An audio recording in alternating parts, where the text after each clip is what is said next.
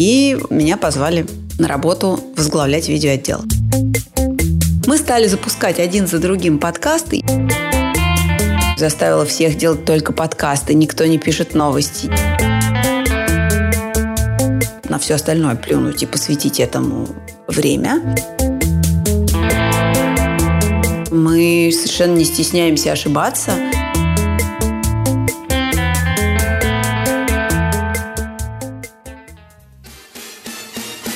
Друзья, вы в гостях у Подстер. Добрый день, дорогие друзья! В эфире подкаст «В гостях у Постер». Это шестой выпуск второго сезона. Напоминаю вам, что в этом сезоне мы говорим с экспертами индустрии.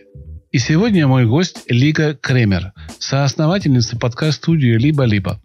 Благодаря этой студии мы услышали такие подкасты, как «История русского секса», «Собака съела дневник», «Либо выйдет, либо нет» и так далее.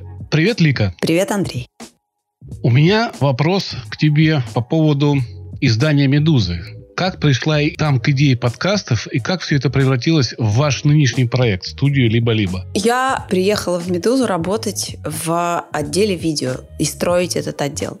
До этого я была главным редактором э, издания «Сноб», но мне так нравилось то, что делают коллеги в «Медузе». Мне нравился и дух, и просто и качество журналистики, и команда. В общем, я на них смотрела с большим восхищением, поэтому в какой-то момент я решил, что я хочу на стажировку, на что мои друзья и коллеги крутили у виска и говорили мне, что я сошла с ума, потому что главные редакторы не могут хотеть на стажировку.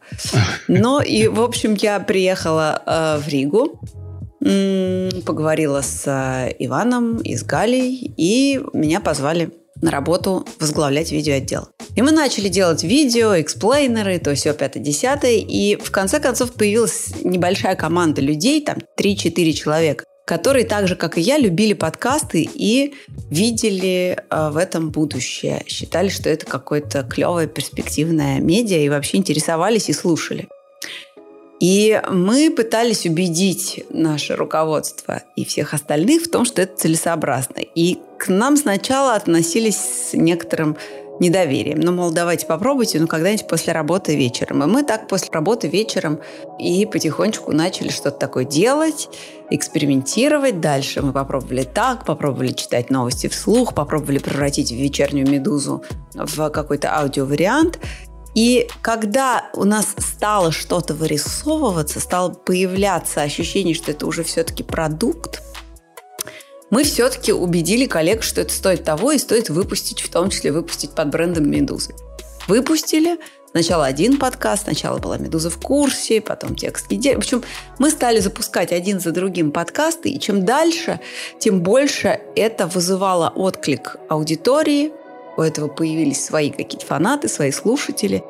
И, в общем, стало понятно, что это какое-то направление, в которое стоит верить, стоит вкладывать прежде всего силы и даже деньги. И, в общем, мы начали делать целый отдел подкастов, которые я и возглавила. И если первое время у нас э, были какие-то споры по этому поводу, и на меня даже кричали, что я каннибализировала э, «Медузу» и заставила всех делать только подкасты. Никто не пишет новости, не работают над текстами. С утра до вечера одни подкасты. Все сотрудники заняты подкастами. В общем, то в конце концов, в общем, когда у меня появился этот небольшой такой садик, огородик и отдел, в котором мы спланировали год, спланировали какие-то форматы и время от времени экспериментировали, а что-то ставили на поток. В общем, это выросло в большое дело. Что произошло за это время? Так как эм, благодаря большой аудитории, которая была и есть у «Медузы», о подкастах узнали даже те, кто о них никогда до этого момента не слышал. Угу. И так как у «Медуз» была репутация таких инноваторов такой борзой, веселой команды, которая пробует и делает всякое новое, которая э, внедряет новостные игры. Которые, ну, в общем, мы много-много всего придумывали ежедневно. И вообще атмосфера вот эта вот такая творческая, конкурентная, меритократическая атмосфера на высшем уровне в «Медузе» всегда была. И как только появились подкасты, у них появилась своя аудитория, и стало понятно, что это успешная, востребованная штука, во-первых, все другие медиа как водится, стали повторять и тоже стали экспериментировать. Во-вторых, я внезапно, буквально за несколько месяцев, совершенно неожиданно для себя стала считаться экспертом по подкастам. При том, что я занималась ими всего несколько месяцев и никаким, конечно, экспертом не была. Я, безусловно, интересовалась этим. Я, безусловно, читала очень много всяких текстов, литературы, аналитики, следила за тем, что происходит в англоязычном мире. Более того, я даже сделала себе такой отпуск, в котором я назначила, поехав в Америку, в собственный отпуск за собственные деньги, назначила себе типа 10 каких-то или 12 разных встреч с людьми, которые занимались подкастами в Нью-Йорке. Я стала со всеми знакомиться, переписываться. В общем, короче, я, я правда дико загорелась этой темой. Я очень в нее поверила. И таким образом совершенно случайно прослыла экспертом. Потому что, так как то, что мы сделали, а сделали мы это прежде всего благодаря «Медузе», благодаря атмосфере, которая была там в команде в тот момент, и вообще благодаря стечению обстоятельств, стал получаться и стал востребованным, значит, ко мне стали приходить разные люди, которые стали спрашивать, а как вы это делаете? А научи нас, а подскажи нам. Я, ну, как стал таким каким-то консультантом, не пойми что. Сначала меня на какие-то конференции приглашали выступать, чтобы рассказывать о нашем опыте. Потом какие-то мастер-классы давать, потом какие-то консультации. И чем больше все это росло, тем больше я понимал, что мы открыли какое-то совершенно новое направление, которое, очевидно, в ближайшие годы, глядя на то, что происходит в англоязычном мире, будет очень востребовано, будет невероятными темпами и масштабами развиваться, это стоит того, чтобы сейчас вот все, на все это, на все остальное плюнуть и посвятить этому время, посвятить этому кусок жизни. И, э, в общем, кажется, все шло к тому, чтобы строить студию. И дальше я встала перед вопросом, строить такую студию подкастов внутри «Медузы» или делать это самостоятельно. И это был важный для меня выбор. И так как э, в тот момент там как-то ну, по-разному складывались не просто наши отношения с коллегами. И параллельно ко мне поступило несколько предложений, от которых я, значит, не могла отказаться. Я м- размышляла, э, советовалась, э, думала. И к этому моменту надо сказать, что мы уже... Я продолжала работать в «Медузе». Катя Крангаус к тому моменту уволилась. Но мы запустили просто независимый проект, так вышло. Сидя новогодней ночью под елкой мы загрузили в iTunes. Тогда еще даже не в iTunes, потому что iTunes был на новогодних каникулах. Мы просто загрузили на хостинг первый выпуск подкаста «Так вышло», записанный, в общем, на коленке. И спустя два месяца записали и запустили первый выпуск детского подкаста «Собака съела дневник». К этому моменту ко мне стали приходить всякие люди с вопросами и, и, и в том числе с предложениями вложить деньги в будущую студию. И тогда же Илья Красильщик познакомил меня с Львом Левивым, mm-hmm. который хотел делать платформу для подкастов. Это инвестор, бывший соавтор ВКонтакте и совладелец. И я сказал, что мне я не понимаю смысла делать платформу сейчас – Потому что, ну, что мы будем тягаться с Гуглом, который делает платформу для подкастов? Или с Apple, который делает свою платформу для подкастов и который является крупнейшей платформой для слушателей? Или с Яндексом, который делает свою платформу? Ну, как бы зачем? Мы маленькая компания. Зачем нам делать маленький стартап, который будет делать все то же самое, что уже делают большие компании. Мне кажется, что вкладываться стоит в крутой, интересный, способный собрать аудиторию контент. И мне было бы интересно сделать такую студию, которая стала бы производителем подкаста. Угу. И Льву эта идея показалась достаточно убедительной. И он, в общем, довольно быстро согласился дать нам какую-то небольшую сумму денег. Параллельно у нас появились вне зависимости от этих инвестиций у нас появились первые заказы. То есть еще какие-то люди стали приносить нам деньги и говорить, пожалуйста, сделайте нам на заказ такой подкаст или сделайте с нами в партнерстве такой подкаст. Или придумайте нам что-нибудь, мы хотим подкаст, как нам это сделать. В общем, мы стали обрастать клиентами. И к этому моменту я уже уволилась из «Медузы» и открыла компанию. Понятно. Я просто думаю, что уже здесь есть часть э, ответов на те вопросы, которые я еще не задал. Я старалась. В этом монологе, да. Можешь назвать кратко тезис на главные достижения студии «Либо-либо» за минувший год с момента ее открытия? И скажи, отличается ли сейчас твой подход к созданию подкастов от подхода к подкастам в «Медузе»? что-то изменилось? Ну, конечно, в смысле мы растем, мы учимся, и наша команда прежде всего мне нравится тем, что мы совершенно не стесняемся ошибаться. Мы слышим друг друга, э, мы стараемся пробовать новое и совершенно не боимся споткнуться. Но что касается самого большого достижения, ну, наверное, это подкаст «История русского секса», который за там, пару месяцев собрал 2 миллиона прослушиваний – и стал, э, кажется, одним из самых популярных подкастов на русском языке, и, по, по крайней мере, по версии Яндекс Музыки он стал подкастом года. А, и нам кажется, что тут нам, у нас получилось про, произвести маленькую революцию, потому что очень важно для всех, для всех кто сейчас э, производит подкасты, делает, придумывает их, очень важно эту аудиторию вырастить. Очень важно, чтобы слушателей стало больше, чтобы люди знали, что это такое, как это слушать, и полюбили этот жанр. И я знаю, что для очень многих людей, которые пишут и оставляют комментарии, и обращаются ко мне лично, там, и когда я прихожу на какую-то вечеринку, начинают со мной разговоры, для многих первым в жизни подкастом стал подкаст «Как жить», который мы делали в «Медузе». А еще для огромной волны людей, наверное, не меньше, а может быть даже больше, таким первым в жизни подкастом э, стал подкаст «История русского секса». Угу, круто. Это значит, что благодаря тому, что кто-то с помощью этого подкаста открыл для себя этот жанр в принципе, значит, аудитории подкастов прибавилось. Значит, тот, кому этот подкаст понравился – тот, кто, неважно, клюнул этот человек на э, броский э, логотип э, или название со словом «секс». Но благодаря этому человек послушал что-то, что произвело на него впечатление и стал постоянным слушателем подкастов. Я уверена, что таких людей довольно много, и это то, чем я, наверное, горжусь. Слушай, ну это круто, правда, потому что я как автор тоже подкаста довольно популярного – понимаю, как важна аудитория. У меня аудитория в 45 странах находится. Письма приходят из разных стран, русскоязычная община в основном, там, где слушают русские подкасты. Поэтому а, вот этот подход мне очень нравится и импонирует. И я за обеими руками, а, за такой подход. Мне прям круто нравится. Сколько подкастов сейчас делает студия «Либо-либо»? То есть собственных, партнерских, для брендов или как продажен? Ну, в общей сложности мы посчитали, что активных у нас сейчас 16 проектов. Это при том, что в нашем бизнес-плане и в наших планах на год было 7. То есть мы перевыполнили план вдвое. Так получилось. А сколько людей вовлечено в работу вашей студии? И главное, научились ли вы платить зарплату своим сотрудникам или студия до сих пор выезжает на практикантах? Эта информация была в первом сезоне. Мы изучили его и нашли.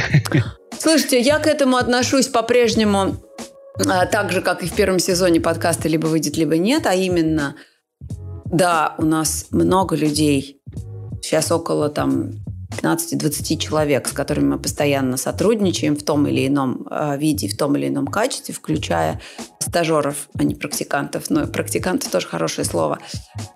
Те, кто приходит к нам и говорят, мы ничего не умеем, но нам очень интересно то, чем вы занимаетесь, таким людям мы даем возможность попробовать, если они нам понравились во время собеседования, мы даем возможность поработать с нами.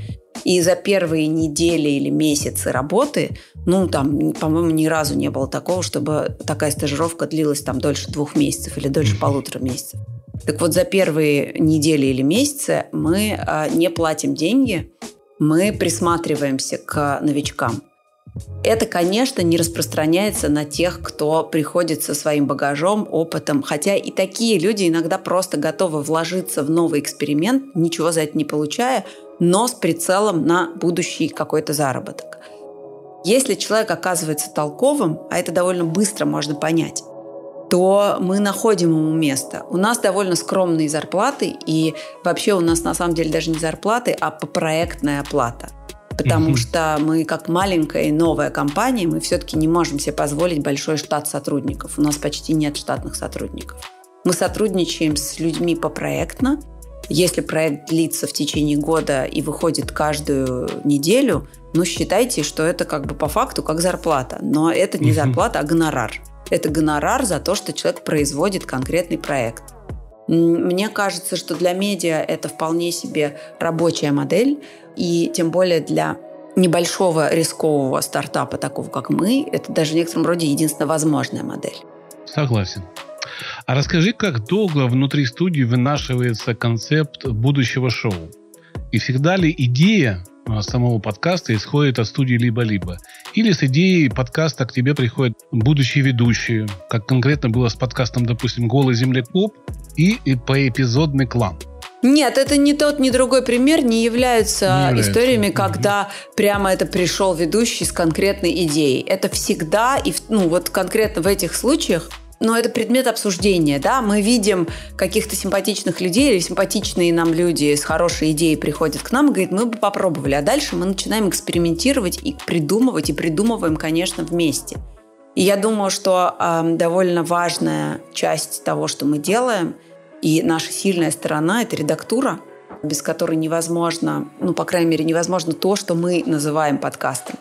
Поэтому э, и наш главный редактор э, э, Андрей Борзенко, конечно, и с «Голым землекопом», и с поэпизодным кланом очень много вложил в оба этих проекта себя, очень много просидел э, и проговорил, и про, переписывался, и прообсуждал с каждым автором для того, чтобы получилось то, что получилось. Поэтому сказать, что это кто-то пришел с готовой идеей, и мы поставили микрофон, записали и выпустили готовый проект, ну, это совсем не, не так.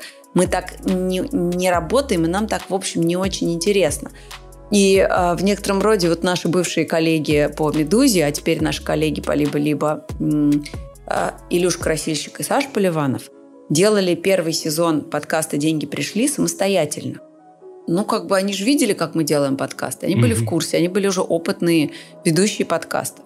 И как бы было непонятно, зачем им мы, когда им можно просто взять незадорого звукорежиссера – и, ну, и как, может, продюсера какого-нибудь, и все. Угу. Но они пришли к нам именно за экспертизой, за, э, за, за тем, чтобы мы помогли им совещательным голосом, взглядом со стороны, подсказкой, чтобы мы помогли им перепридумать, докрутить, улучшить то, что у них уже есть.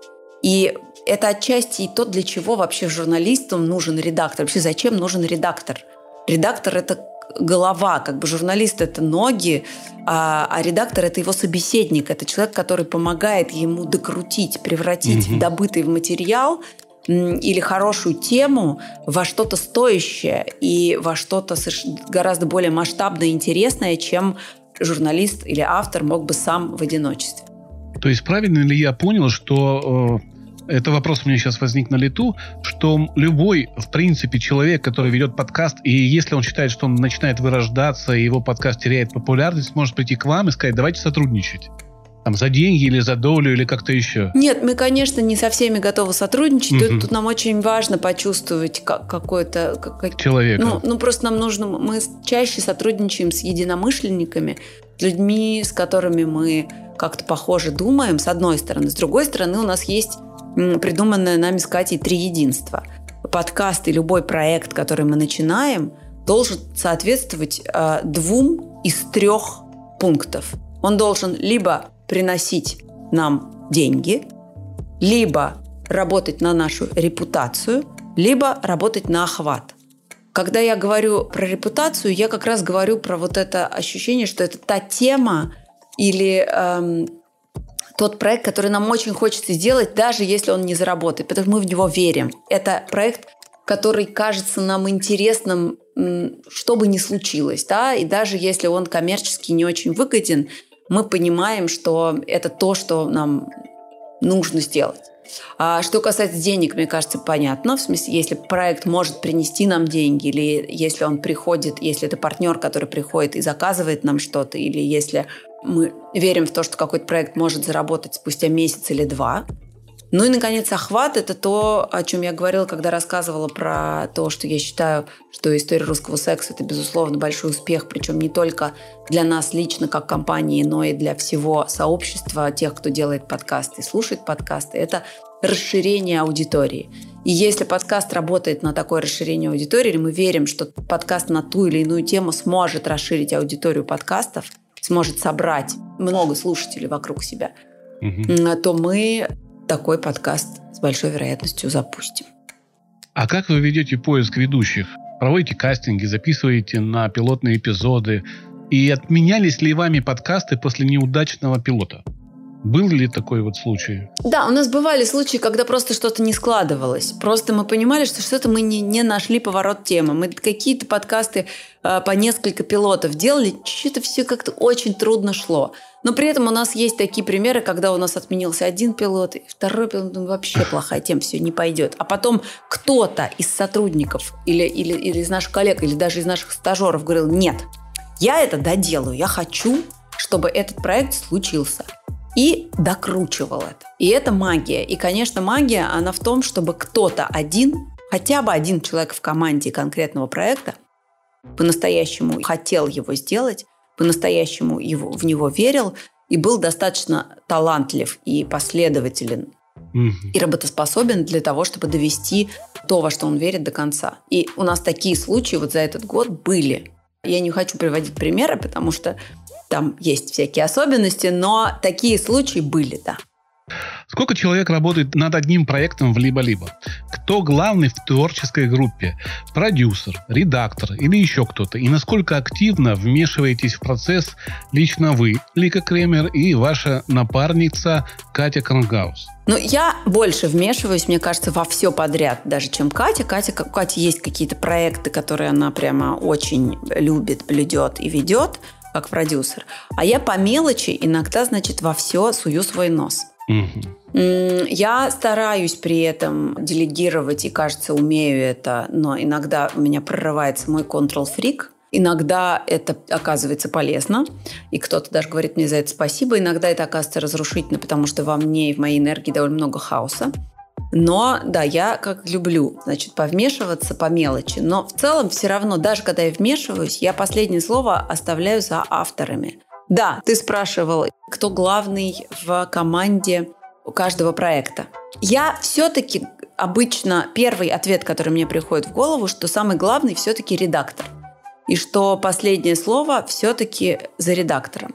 Но, конечно, бывают разные проекты. Бывают чуть более авторские проекты, где одинаковая сила голоса и у автора, и у редактора.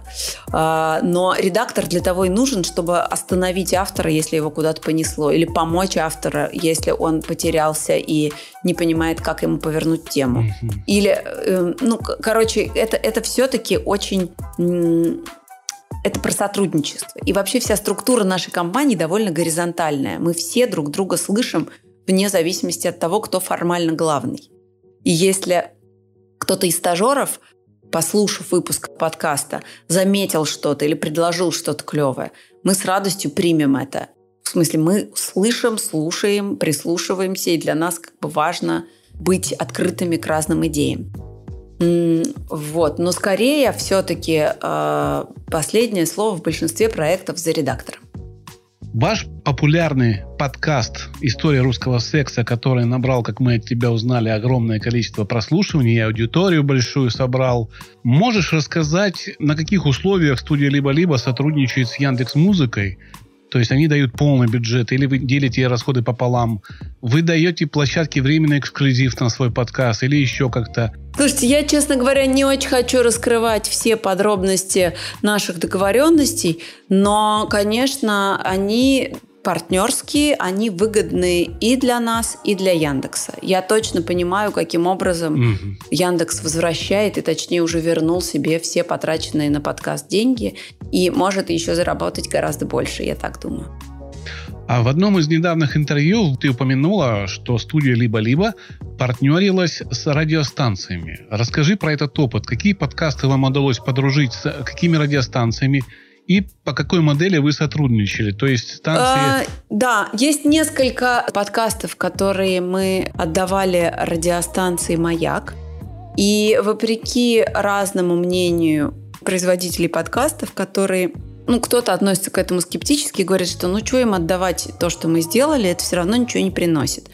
Мы видим, что у подкаста «Собак съел дневник» благодаря эфирам на «Маяке» аудитория стала шире, потому что нам пишут люди, которые, говорят, услышали вас на «Маяке» и нашли вас в приложении. Поэтому мне кажется, что сотрудничество с радиостанциями – это очень разумная в нашей ситуации, когда мы строим новую индустрию штука – Она, конечно, помогает и радиостанциям адаптироваться к новому on-demand формату, то есть формату отложенного слушания, потому что они учатся делать такие продукты размещая их у себя в эфире, они приучают к этому аудиторию, и они расширяют аудиторию э, наших подкастов. Поэтому мне кажется, что это, безусловно, хорошая затея. При этом я хочу сказать смешную штуку, что еще мы разговаривали с разными другими радиостанциями, и я в том числе встречала довольно агрессивную реакцию, э, такую консервативную, я бы сказала. Вы что? Подкасты разрушают то, чему мы посвятили всю свою жизнь. Подкасты разрушают радио. Но это, мне кажется, смешно. Это все равно, что сказать, YouTube разрушает эфирное телевидение или Netflix. Ну, come on. Ну, в смысле, мы живем в 21 веке. Станции лицензировали у вас программы, покупая их за деньги для своего эфира? Или это был некий бартер, когда станция получает бесплатно вашу программу, а вы бесплатно доступ к ее аудитории?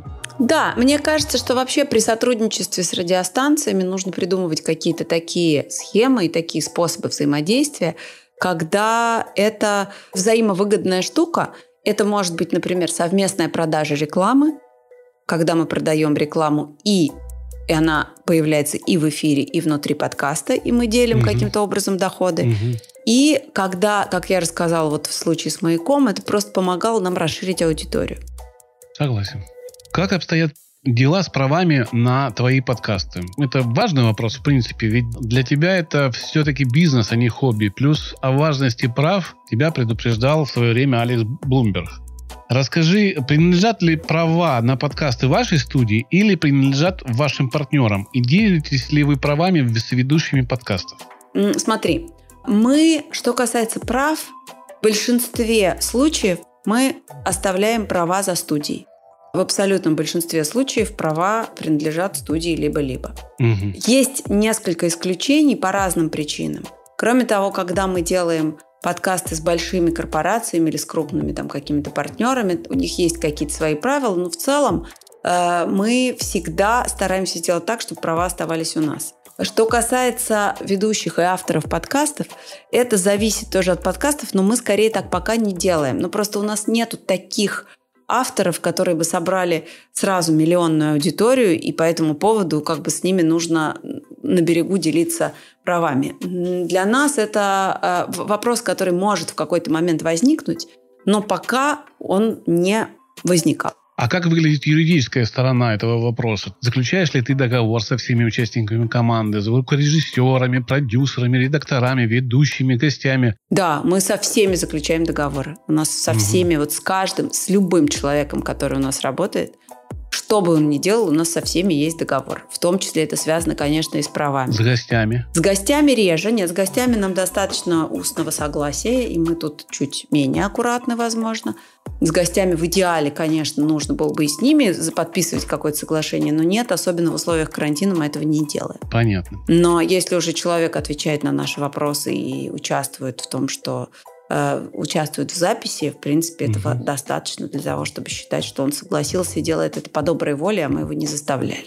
На каких хостингах ты размещаешь свои подкасты и почему? Какие преимущества есть у этих площадок и рассматривала ли ты размещение своих шоу на российских хостингах? Здесь я интересуюсь и как заинтересованное лицо, как владелец такого хостинга. Нет, на российских мы не размещали ничего. Мы э, пользуемся липсином. Нам э, с самого начала, мне кажется, я когда делала этот выбор между Simplecast и Липсином, мне в какой-то момент э, Ксюша Шульц, ведущая и автор э, подкаста «Это не просто», посоветовала и сказала, что она пользуется Липсином. Так как мне было симпатично то, что делает Ксюша, я воспользовалась ее советом и, значит, выбрала Липсин. И я об этом ни разу не пожалела. Что касается площадок, с которыми мы работаем, мы стараемся работать с ну, со всеми. И мы свой РСС отдаем и не жалеем. Были ли какие-то размышления, что вот здесь это лучше, а на Simplecast, допустим, это лучше? То есть была какая-то аналитика выбора при выборе? Я работала в Simplecast и пользовалась Simplecast, когда мы работали в «Медузе». Угу. Simplecast тоже очень хороший.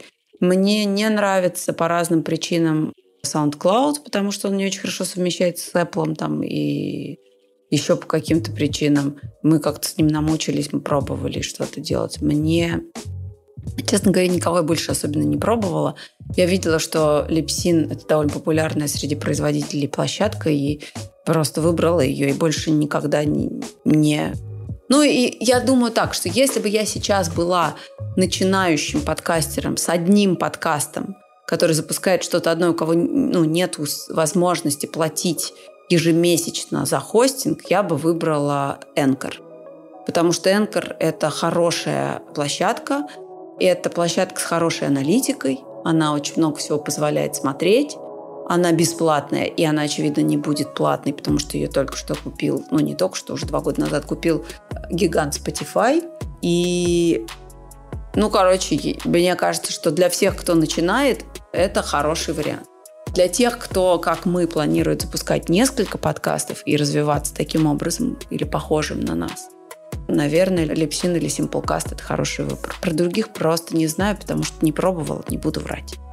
Мы купили этот сервис недавно и превращаем его хотя бы в европейского уровня хостинга. Ну, отлично. Удачи вам. Этого будет востребовано, наверное. Просто ко мне сейчас все больше приходит с Энкора, с бесплатного на платный тариф. И, ну, как бы я аналитику веду всех хостингов. У меня есть список, их э, не так много, в принципе, более-менее нормальных, их 20, около 20 штук всего в мире. И сравниваю это все вот э, со своим, с другими российскими хостингами. Пока, конечно, европейские выигрывают, но я думаю, что за год мы сделаем очень хороший скачок и достигнем тех высот, которые и тех услуг, и даже некоторых услуг нету у западных хостингов, которые мы сделаем. То есть мы это разрабатываем. Ну, хорошо, если так, отлично, да. Но я не спорю, да, Anchor это хороший выбор для бесплатного размещения на первое время. Мы тоже откроем бесплатный тариф скоро. Он будет достаточен для одного подкаста, в принципе, с головой. Поехали дальше. Несколько слов про сервис Vifo. Почему умные ссылки на свои подкасты ты размещаешь э, именно с помощью этого сервиса, а не с помощью, допустим, BankLink э, или других подобных сервисов? Какие преимущества подкастерам дает именно Vifo? Ой, у меня нету никакого сложного объяснения и какой-то... Это, это не было супер просчитанное решение. Я просто посмотрела несколько, Вифо мне понравился, он симпатичный, мне его прислал, кажется, кто-то из моих друзей-разработчиков.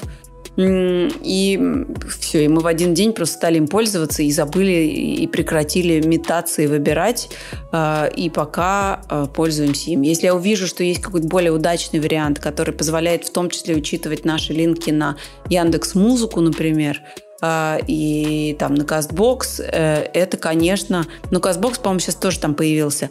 Ну, короче, вот... Да, эм, да, появился. Мне было бы удобно одним линком ставить э, ссылки на все платформы, где мы размещаемся. И если я увидела бы, что кто-то позволяет это сделать, и это просто, я бы воспользовалась такой штукой. Неважно, платный, бесплатный, не играет роли. Ну, я бы скорее бесплатный, но я довольно щепетильно отношусь к расходованию денег компании. Немного про рекламу. Сложно ли студии найти рекламодателей для своих подкастов? Сколько времени на это уходит? И кто внутри студии берет на себя вот эту вот сложную функцию поиска разговоров э, с рекламодателем? А главное, по какому принципу рассчитывается стоимость рекламы в подкасте? Можно без цифр, но какой-то общий подход может быть, чтобы... Тут люди... я как раз совершенно не стесняюсь цифр. Мне кажется, что разумная цена за рекламу в подкасте в моем представлении, в моей системе координат начинается от 4 рублей за прослушивание. Mm. При этом, что касается того, кто занимается этим в студии, этим занимаюсь я. И этим очень много ежедневно и огромное количество времени на это тратит моя коллега Ксюша Красильникова. Совершенно блистательная. И если бы ее не было, я бы точно сошла с ума. И я бы совершенно точно с этим не справилась. При этом Ксюша никогда не занималась до этого продажей рекламы. У Ксюши есть о, она, Ксюша прекрасный писатель и журналист. Ксюша довольно долго работала в банках во внутренней коммуникации. И э, у нее при этом очень тонкое чутье, прекрасное чувство юмора. Она очень чуткий человек, и она невероятно работоспособна. И у меня с ней нет никаких вкусовых разногласий, потому что, во-первых, мы не все на свете готовы а, рекламировать, не со всеми компаниями готовы сотрудничать, не за все, что угодно, э, не любым способом готовы зарабатывать деньги. И очень хорошо, чтобы человек, который продает рекламу, отвечает за доходы, тут был с тобой одной крови да, и одной какой-то системы координат. Это цена за нативную рекламу, то есть за то, что вы как бы внедряете в сам подкаст, или это просто ролик, который там действует? Мы в перероллами почти не работаем. У нас не бывало, по-моему, ни разу. Мы всегда mm-hmm. как-то придумываем какую-то даже самую короткую интеграцию, мы ее делаем с любовью и, с, и, и довольно изобретательно. И у нас не бывает просто такого сухого Тогда согласен. Да. С такой ценой полностью согласен. Да. Потому что там приролы, они немножко по другой цене вроде как идут. Но если не делаете, значит, эта цена оправдана. Сейчас будет отсылка к выступлению где-то, не знаю где это, я помню это видео, где ты сказала про рекламный рынок и цифры а, в этом рынке? То есть есть рекламный рынок в России или нету? Если есть, то изменилось ли твое мнение по этой цифре, что тогда сказала в этой лекции, или ты уже другие цифры знаешь? Значит, смотри, э, у нас была такая история, что сначала меня все спрашивали, какова аудитория подкастов в России, сколько ага. людей в России слушают подкасты. Я называла цифру в 1 миллион слушателей. И так как никаких исследований, аналитики по этому поводу нету, то меня э, цитировали ведомости, меня цитировал журнал Инк, и прочие э, значит, уважаемые издания. Потом пришла э, компания IAB, э, у которой есть опыт измерения и опыт оценивания рынков в разных других странах, опросила еще какое-то количество экспертов и назвала цифру в 5 миллионов. Это тоже не качественное исследование, это опрос экспертов. Поэтому эта цифра почти так же пальцем в небо, как и моя. Но так как AIB все-таки работает с радио и примерно и чуть лучше разбирается в э, измерениях аудитории, я с радостью в эту цифру в 5 миллионов э, слушателей подкастов России поверила. Но это вообще-то и та цифра была правдивая, и эта цифра правдивая. Они, с одной стороны, говорят о довольно быстром росте и довольно быстрой осведомленности о том, что подкасты существуют, э, которые происходят сейчас в России, люди все чаще узнают об этом. Кроме того, и, ну, это очевидный рост рынка. А, кроме того, э, и, и радио как бы переходит на on-demand модель и переобувается. Кроме того, стартанула Яндекс Музыка со своей платформой – которую она так переделала, что удвоила аудиторию подкастов э, как минимум, а то и, и, и, и больших цифр добилась. Поэтому история про то, что там типа год назад кто-то говорил миллион, а потом через год кто-то сказал 5 миллионов, это, не, ну, это, это реалистичное отражение того, что все понимают, э, и по всем параметрам рынок очень быстро растет. То есть денег стало больше в рекламе? Ну, я не в деньгах сейчас говорила, а в людях. Но э, денег в нынешней ситуации сложно сказать, что их стало больше, потому что сейчас мы все вошли в чудовищный кризис, и я не знаю, как долго он продлится и как он на нас отразится. Это да. Но продавать рекламу в подкастах можно, она продается, зарабатывать с помощью подкастов реально. Давай поговорим немножко про твоего инвестора. То, что ты уже не называешь цифрой, я понял, поэтому эту часть вопроса даже задавать не буду. А насколько активно он участвует в жизни студии? То есть Лев Левиев, а, приходит к тебе и говорит, вот надо сделать так. Или он просто финансирует? Не, не, Нет, не, да? не, не участвует. Таким образом точно не участвует. Мы созваниваемся примерно раз в месяц, а то и реже. Я рассказываю, и мы с Катей вместе с ним говорим э, и рассказываем о том, что у нас происходит. И иногда он дает советы. Эти советы мы вправе принимать или не принимать. Они чаще всего очень тонкие, чуткие, разумные и, в общем, у нас не, обычно нет причин к ним не прислушиваться. Мы не все, что советует нам Лев, способны реализовать, но все, что он говорит, это прямо... Ну, я бы такого инвестора пожелала бы всем, кто начинает бизнес. Согласен. Ну и главное, вопрос про твоего инвестора. Будет ли у Льва свой подкаст про инвестиции или, может, там еще про что-то поможете сделать? Мне кажется, что у него нет такой амбиции. Он участвовал в нашем подкасте однажды, а, и после этого даже мы как-то пытались спросить его о чем-то и попросить его дать нам какой-то комментарий, он отказался, и я с большим уважением отношусь к его выбору, потому что это было бы странно. Мне кажется, как раз очень странно, когда э, кто-то инвестирует в проект, а потом начинает э, вдруг там делать себе крепостной театр. Я отношусь к этому скептически. Каким ты видишь будущее студию либо-либо? сколько подкастов ты хочешь запустить, какова финальная цель вот этого всего действия, продаться, соединиться с радиостанцией или открыть свою сеть радио, допустим, как вариант? Ну, сетью мы уже по факту стали, пусть пока совсем маленькой, юной и э, робкой, но мы уже сеть. А, и если мы окрепнем, расширимся, э, то у нас нет никакой цели сделать э, в два или в три раза больше подкастов, хотя это неизбежно происходит, но я надеюсь, что мы остановимся. В целом наша цель на ближайшие годы лучше меньше да лучше. Лучше делать меньше проектов, но с большим охватом но, но качественных. Да, более Я качественных, понял. более интересных, более востребованных. Uh, у нас нет идеи выпускать по одному новому подкасту в неделю, несмотря на то, что многим так могло показаться, потому что у нас действительно в этом году было много запусков. Я предполагаю, что мы чуть-чуть притормозим этот темп и uh, будем рыть в глубину. Желаю успехов на этом поприще и э, чтобы все получилось. Спасибо большое. Спасибо. Студия «Либо-либо» участвовала в запуске курсов по подкастингу совместно с InLiberty. А, скажи, ты осталась довольна результатом? И чем ваш курс отличается от других подобных курсов? Сколько к вам пришло студентов и сколько из них запустили свои подкасты? Пробились ли в топы Apple или нашли себе работу в подкаст-индустрии? Это был не первый наш курс.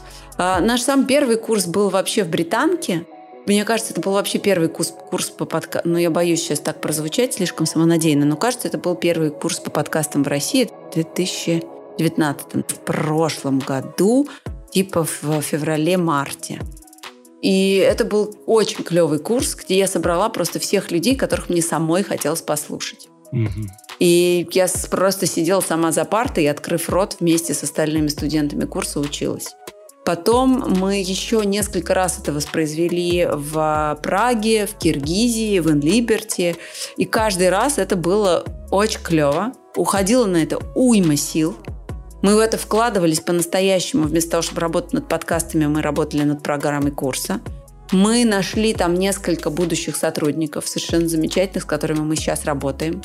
Мы сблизились с несколькими коллегами в том числе вот э, с, с Артуром, который был в, в одном из предыдущих выпусков этого подкаста э, с Артуром Белостоцким и с его женой Аней, mm-hmm. которая была студентом как раз первого потока. Аня Белостоцкая как раз вот в британской школе дизайна, в моей первой школе, тогда еще не в качестве, не либо-либо был организатором этой школы, а я лично.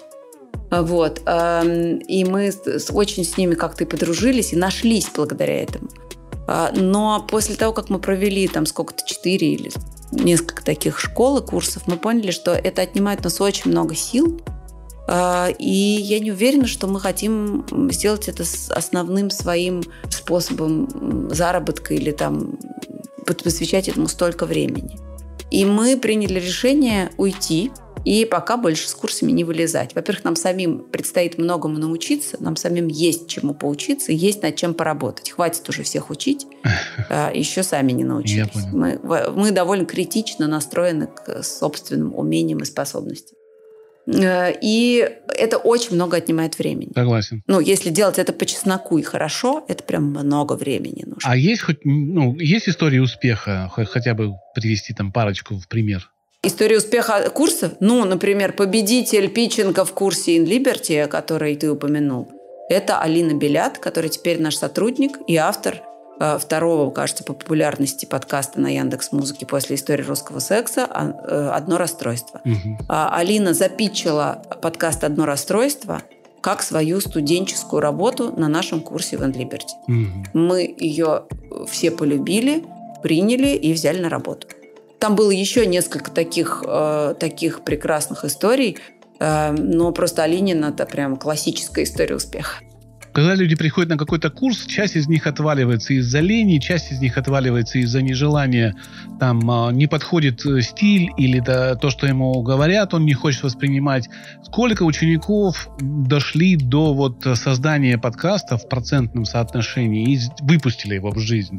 Я думаю, я, сейчас, я боюсь соврать, у меня прям нет точной статистики. Это зависит тоже от курса, потому что у нас был курс в Киргизии, где это было частью просто э, конкурса. То есть на, на, на э, курс могли попасть только те, кто уже сделал пилот и хотел его э, показать и получить советы.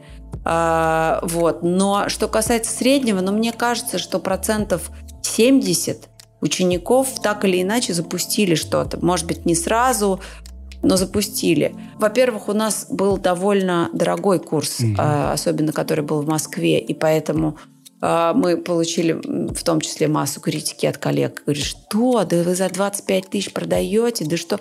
Ну, мы за 25 тысяч 5 дней подряд с утра до вечера э, делились лучшим, что можно найти на русском языке, как, как минимум мы сами так считали, то, то, чему мы сами хотели научиться. Там было очень много редакторов и людей, которые работают со звуком, и людей, которые работают с аудиторией. Ну, в общем, короче, и за эти деньги, я к чему это стала все говорить, за эти деньги туда а, пришли те, кому по-настоящему было интересно – и в том числе там было очень много людей, которые работают в рекламных агентствах, которые работают в маркетинге.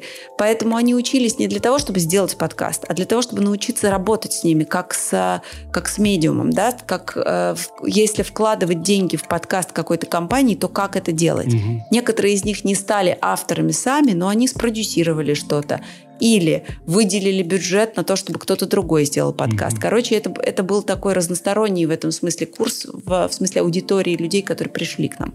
В твоем подкаст-курсе был блок про питчинг подкастов. Плюс сейчас студия «Либо-либо» как раз открыта для предложений, и любой желающий может отправить вам свой питч. Свою идею подкаста на почту подкаст собачка либо-либо.ру. А правильно ли я это ну, как бы утверждаю? И приведи пример хорошего питча, насколько он должен быть большим, в каком формате это должно быть, сплошной текст или яркая красная презентация, или куча таблиц с расчетами. То есть, как, можно ли зачитать пример такого питча, там, с листа или по памяти, чтобы люди, которые послушали этот подкаст и, и решили, что они хотят попробовать к тебе направить свою творческую душу, смогли это сделать? И по каким правилам это происходит? Ну, во-первых, да, присылать питчи можно. Мы не на все из них откликаемся. Питч – это 15 слов. Не нужно присылать длинных таблиц, объяснений, не нужно записывать длинные голосовые сообщения. Можно их тоже записывать, но это не главное. Хороший пич способен поместиться в 15 слов. Просто попробуйте. Я даже сейчас не знаю, нужно ли приводить примеры. Просто возьмите свой любимый подкаст или свой любимый фильм и попробуйте в 15 словах пересказать, почему он отличается от всего остального, что вы когда бы то ни было смотрели, слушали или прочитали. Что это такое? Почему, почему это ваша идея особенная? И попробуйте в 15 словах это объяснить. Вот это и есть хороший пич. Понял. То есть, условно, ну, подкаст, который я запускала и очень его люблю, и он сейчас выходит в «Медузе», продолжает, он называется «Сперва роди». Это три отца учатся воспитывать детей, не дают советов и бесконечно ржут. Ну, не знаю. Например, это я сейчас, да, на ходу придумаю. Или там подкаст, э, который э, называется сейчас э, «Деньги пришли». Это два человека вроде бы говорят о деньгах, на самом деле ничего в них не понимают и громко смеются. И, ну, я, это, я сейчас на ходу не, не совсем точно формулирую. Когда вы пишете 15 слов, у вас есть способность подумать над каждым из этих слов и над ценностью, и над смыслом этого слова. Вот там не должно быть лишних слов. Там должны быть слова, которые делают вашу идею особенной и отличной от всех остальных. Вот это хороший пич. И всегда, когда вы делаете пич, важно отвечать на вопрос, а почему это подкаст, почему это не видео, почему это не текст, почему я должна это послушать. То есть почему выбрана эта форма? Да, почему, почему это нужно делать в звуке? Какие тут есть э, преимущества именно у звуковой формы того, э, что вы хотите сделать? Угу, понял. Если это подслушанные разговоры, например, у нас есть подкаст, который называется «Хорошо, что вы это сказали», и его пич это подслушанные разговоры психотерапевта клиентам.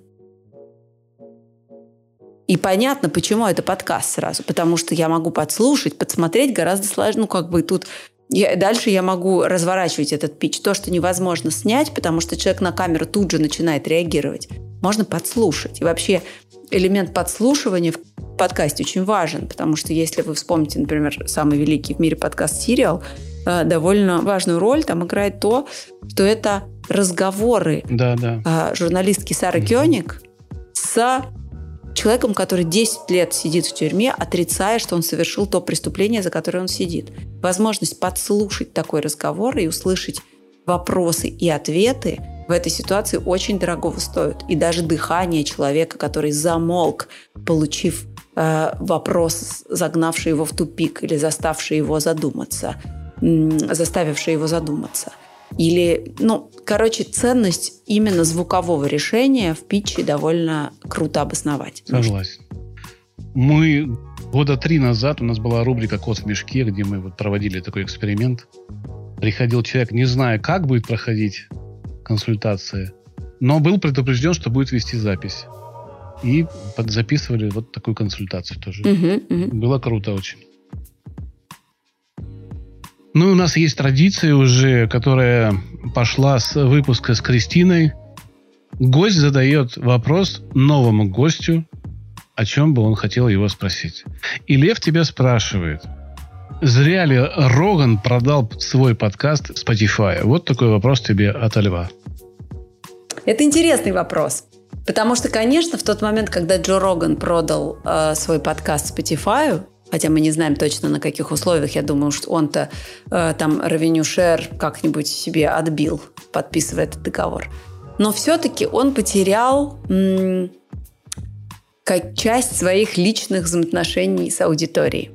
Потому что это была независимая площадка, его собственный независимый бренд, а теперь это часть большой компании. А, поэтому, конечно, с этой точки зрения, может быть, и зря. Не с точки зрения денег. Там кто-то по аналитике стали подсчитывать, насколько он потерял в смысле рекламы. Из-за того, что он продал, мог ли бы он заработать больше денег, если бы он продолжал продавать рекламу самостоятельно, а не через Spotify. А больше ли Spotify заработает, продавая подписки на то, чтобы послушать Рогана? Этот вопрос меня, честно говоря, волнует меньше. Меня как раз волнует вот этот фактор отношений с аудиторией. И Э, не знаю, наверное, это действительно так. Э, аудитория поменяется частично. Но если бы вы меня спросили, или следующий лев э, через год или через два пришел бы ко мне с вопросом, Лика, а ты бы готова была вот такой подкаст вот так вот продать? Э, я бы... Э, я бы не знаю, что я ответила, потому что очевидно, что, э, что это приятно, когда ты делаешь свое дело хорошо, и тебе предлагают заплатить за это деньги, и предлагают продолжить делать все то же самое, только еще и у тебя теперь есть много денег. Да, это круто. Поэтому этот соблазн, от которого м, сложно уйти. Э, поэтому, в принципе, это разумная сделка. Она с точки зрения Spotify, безусловно, очевидно и прозрачно выгодна, потому что Spotify заберет себе большую часть аудитории Джо Рогана, которая раньше была на разных других площадках, в том числе на YouTube.